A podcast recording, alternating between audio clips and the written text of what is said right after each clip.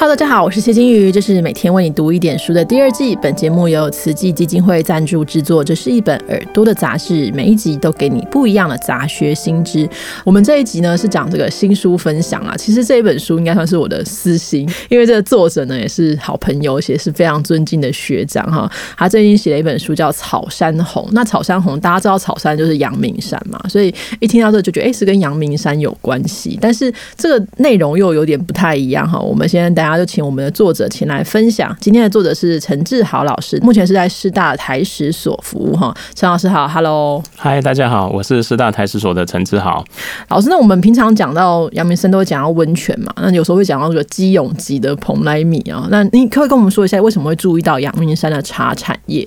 哦，呃，这个问题其实是从阳管处这边产生的啦。嗯，因为呃，阳管处他们每年要面对很多的游客，那这游客来了之后会问他们很多的问题，比如说有人就发现了，哎，阳明山怎么有一些薄坎？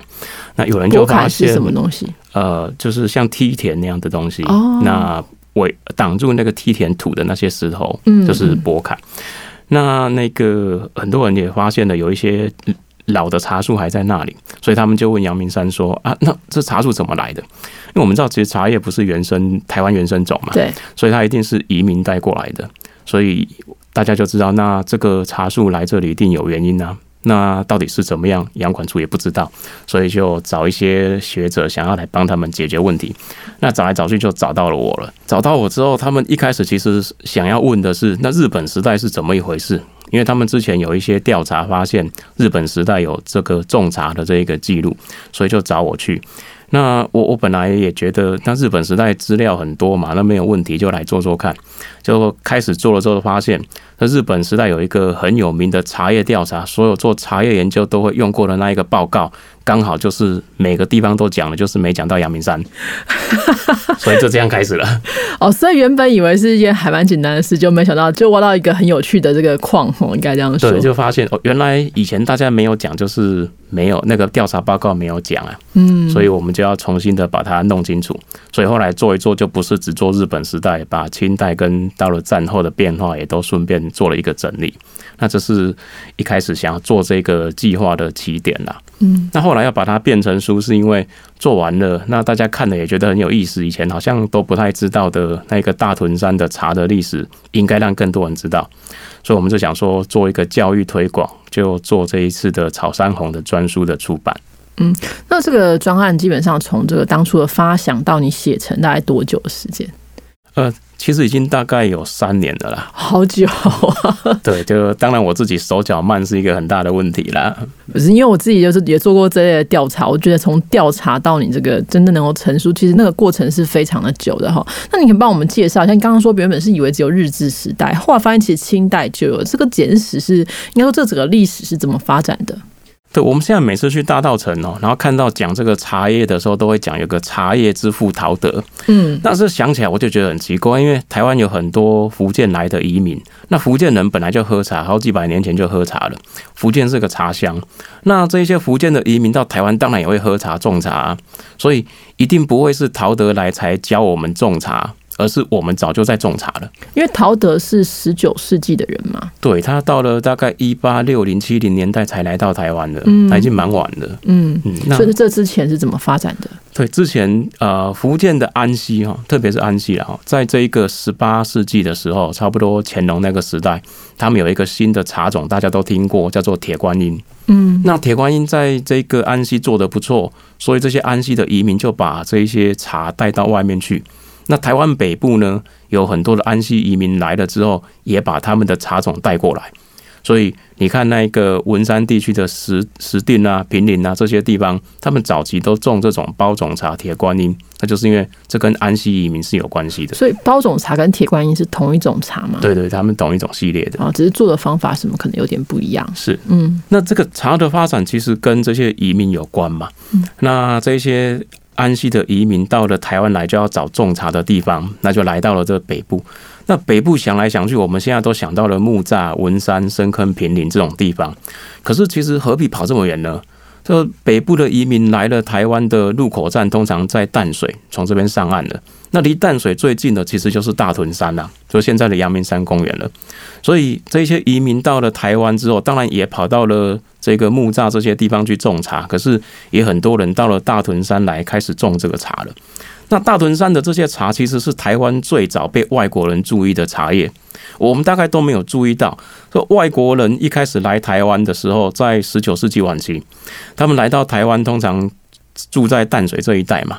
那离淡水最近的山就是大屯山，所以包括像陶德这些商人有事没事就到大屯山去看一看，才发现，诶，那山上很多人在种茶。所以陶德为什么会开始做这个茶叶，是因为他到淡水后面的大屯山就发现大家都在种茶，所以他才觉得这是一个可以发展的一个产业了。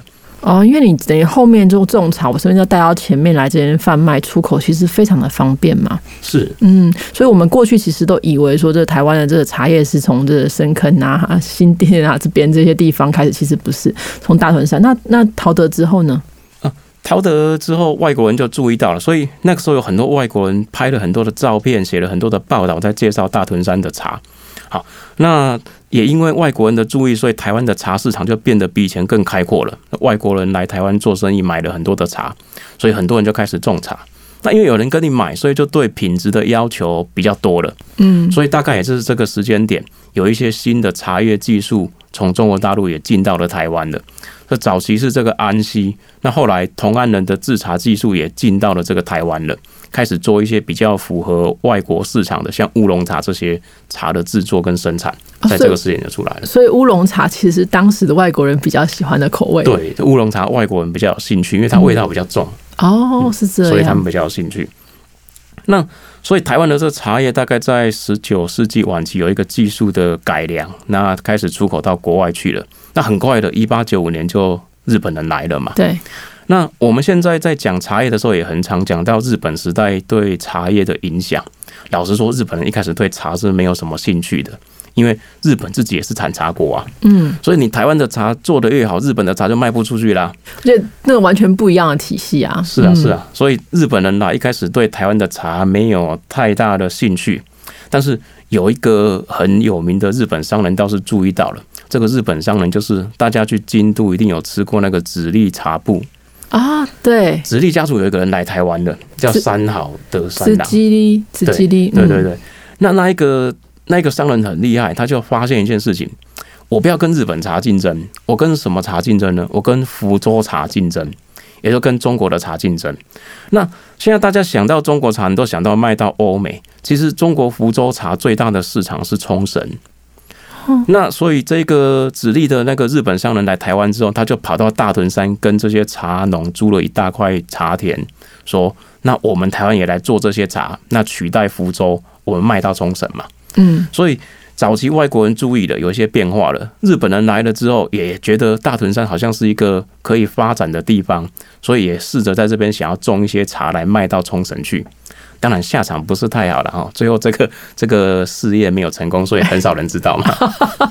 我听我害我听得很入神，我想说，哎，原来是这样，结果是没有成功。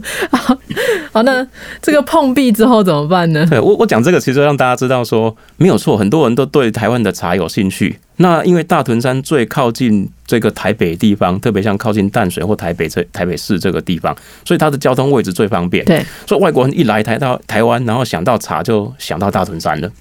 好，但是它其实没有那么适合发展，所以在这边做的通常不太好。那到了日本人到了大概一九二零年代之后，他们发现一个事情，他本来不太管台湾的茶，可是大概一九一零年代末的时候，台湾的茶叶市场就崩坏了。就台湾的茶开始面对出口卖不出去的那个问题，当然问题有点复杂，它牵涉到它的茶品质啊，或者茶叶的市场管道等等。那卖的不好，所以很多茶农失业。那现在如果你失业，你一定去跟政府抗议嘛？对。所以这些茶农也去跟政府抗议说：“啊，我都失业啦，那你要怎么办？”那所以日本政府才说：“好了，那我们想一点办法来做一些改良。”所以现在研究最常提到的日本时代对茶叶的改良，基本上在一九一零年代晚期才开始出现了。好，那一般呢也都会讲说，这个一九大概一零年代末以后，日本在这个茶叶改良上面的努力，就像现在茶改厂的那一个情况一样。但老实说哦，日本时代在这个时间点最努力在做这些茶叶改良的，倒不是日本政府。也不是官方，而是民间的力量。大概在一九二零年代开始，民间出现了一大堆的茶叶公司，在大屯山这一带就有十几间茶叶公司以上。那这些茶叶公司都是本地人去组成的，那他们很清楚，这个茶叶公司做不好，我就没钱赚。所以最努力在做这个茶叶改良、技术改良的，其实是这些茶叶公司。他们的生产也基本上是靠自己。所以大屯山区有一个很重要的特色，就是它的茶基本上是小农自治的这种体系。嗯，那后来有一些日本的大的会社、山井这种会社进来做这个大量的茶叶生产，那是后面的。那大屯山因为很早就有茶农住在这里，所以它基本上是一个小农的产业活动的情况。那这些小农的产业有一个很大的特色，就是它比较灵活。所以台湾的茶呢，在整个二十世纪基本上是非常的动荡的，就波折非常大的。所以一九一零年代晚期有一个挫折，那大概到了一九三零年代又有一个挫折。那这个挫折是因为日本政府哦。开始觉得我们应该来打开另外一个市场，是这个红茶的市场。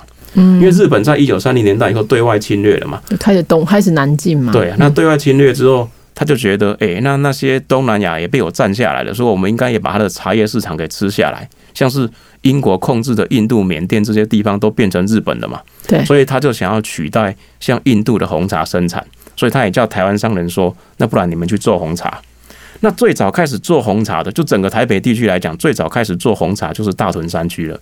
这石门呐，或者是三芝这里的茶茶农，很快的就把这一个本来的这种乌龙茶生产转成了红茶的生产了。那他们非常厉害，这些小农最厉害的地方就是他们很会灵活的应应市场，然后做不同的这一个转向。我想这是大屯山的一个很大的特色。那随着日本对外扩张的这个过程，所以这红茶也就开始赚钱了。可是我们也知道，日本扩张没有多久就打败仗了嘛。对，所以一九四五以后，你要靠日本的这个网络去扩张红茶就没有可能的。但是，一九四五以后，台湾就变中华民国了嘛。所以呢，台湾的茶农要有一个三百八十度，我觉得是超过三百六十度的这个大的转向了，那就是配合中华民国的外交体系来发展它的茶了。嗯，就一九三零年代是配合日本的外交体系来发展茶，那一九四五以后就要配合。中华民国的外交体系去去卖这些茶了，那大家可能都听过，中华民国早期跟阿拉伯或者是西非这些国家的关系很密切，对，像摩洛哥这种地方，所以台湾的茶在一九四五以后大量的卖到阿拉伯跟西非去了。哦，因为阿拉伯也喝红茶，喝很凶。没有，阿拉伯喝绿茶。啊，不一样吗？对他们很就是特别像西非这些地方，他们反而对绿茶有兴趣哦。所以台湾的那些大屯山的小农又很厉害，没问题，你要绿茶，我马上转，他就马上转过来。我我在三芝问过一个老先生，他跟我说，他们的那个市场消息很快，他说你给我三个小时，我马上就给你一批新的茶出去了。所以他们大概就是中午收到的讯息，下午那马上就做新的茶，然后赶快装到新的货柜，就马上就可以出口了。嗯，所以台湾在大屯山这里的小农非常的灵活，这是台湾茶产业很特别的一个地方。就这些小农的茶叶，它其实在面对市场上非常的灵活的发展。好，不过当然我们也都知道哈，这个外销的市场随着中华民国开始断交了嘛，哈，所以这种外国的西非的市场也慢慢的也就没了。当然，跟这个中国茶的崛起也有关系啦。所以台湾的茶其实在一九七零年代以后，基本上就没有什么竞争力了。那我们也知道，台湾在大概一九七零年代、八零年代有一个很快的产业转型，就大家开始做这个工业，特别像科技产业这些出现了哈。那在北部呢，科技产业很发达。所以这些茶农大部分都跑去当工程师了。也就大家发现哦，哎啊，我去这个台积电当工程师，比我在这边采茶好赚得多了。所以没有人要去做茶农，大家都要去茶台积电了。所以呢，北部的茶就整个没落了。哦，这跟产业的整个就是都是有关系的。对，那台湾最早发展茶其实是在北部，但是北部就因为整个产业转变，它基本上已经消失了。那消失了之后，有一个地方兴起的，就是南部了。嗯，我们大家都会听过阿里山乌龙茶了。对，那一九桌啊什么？没错没错，一九八零年代以后，嘉义的茶起来了。那嘉义的茶起来是因为它能够种在比较高海拔的地方，所以它的茶叶品质，老实说比较香了。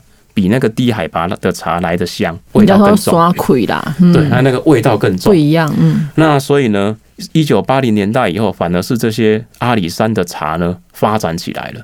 好，那阿里山的茶发展起来，刚刚也说外销市场就没了，那怎么办呢？这时候台湾就开始提倡哦，喝茶养生。那你仔细想一下，你们这个一大概一九八零九零年代，就以前我小时候，我爸爸他们就很喜欢有弄一个泡茶桌，老郎得呢，对对对，功夫茶，对，那个不是传统，那大概是一九八零年代起来的。嗯，因为一九八八零年代经济发达了以后，大家跟你说喝茶养生，日本人也说喝茶养生，台湾也开始说喝茶养生，所以呢，这时候台湾的内需市场扩大了。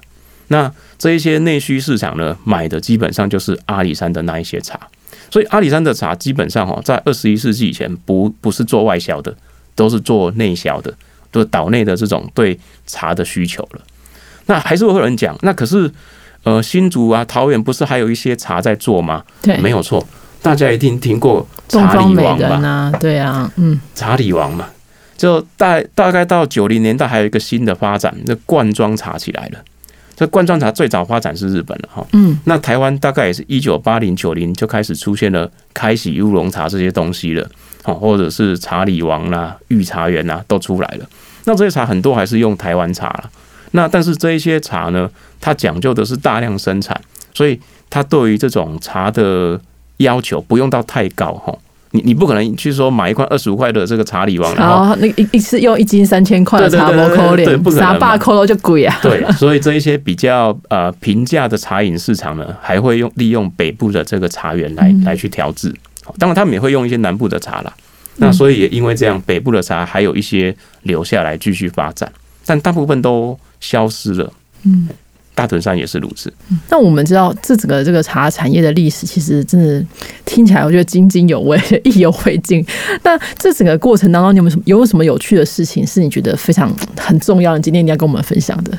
对，有趣的东西哦，因为我还是在做研究，所以有趣的东西通常跟研究有关。嗯，我我我们在写这个书的时候，也会想一个事情，就是说谁会想看？对，那我们一般在讲这个普及推广的时候，都希望简化。可是我这一次就不想简化，因为我觉得那个明明就很有趣啊。然后有很多人也都上过大学的历史通识课程啊，所以大概都有一点基本的概念了。所以这一次精彩的，我就想要讲那些呃史料分析的精彩的部分。举个例子，很多人都听过日本统治台湾的时候做了一张地图，叫台湾宝图。那它被认为是近代台湾最清楚的一张，或者最早开始的一张近代的这种地图。那台湾宝图有个很大的特色，阳明山这里全部没有画茶园。可是我们去问阳明山，每个人都跟你说山区都是茶。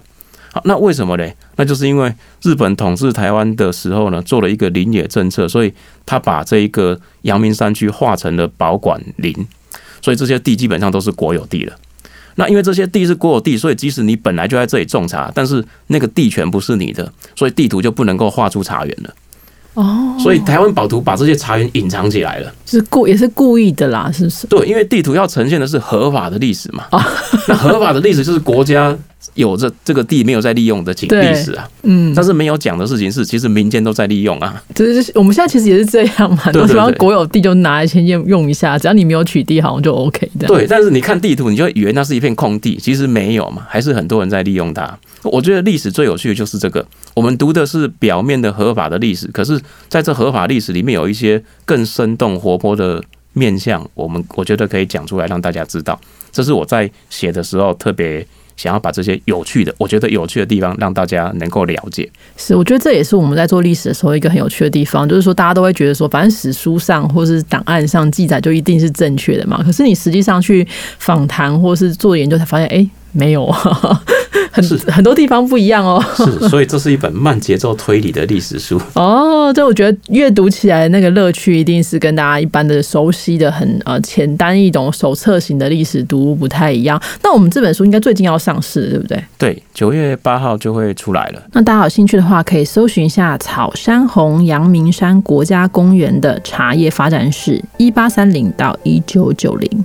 好，九月八号上市。那大家如果有兴趣的话，可以在博客来或者一般的书店应该都可以买得到。是，请大家多多捧场。一定要多多捧场哦，因为这真的很重要。光是这样听，你知道我就是忘记时间了。那我们今天非常谢谢陈志豪老师，谢谢老师。谢谢。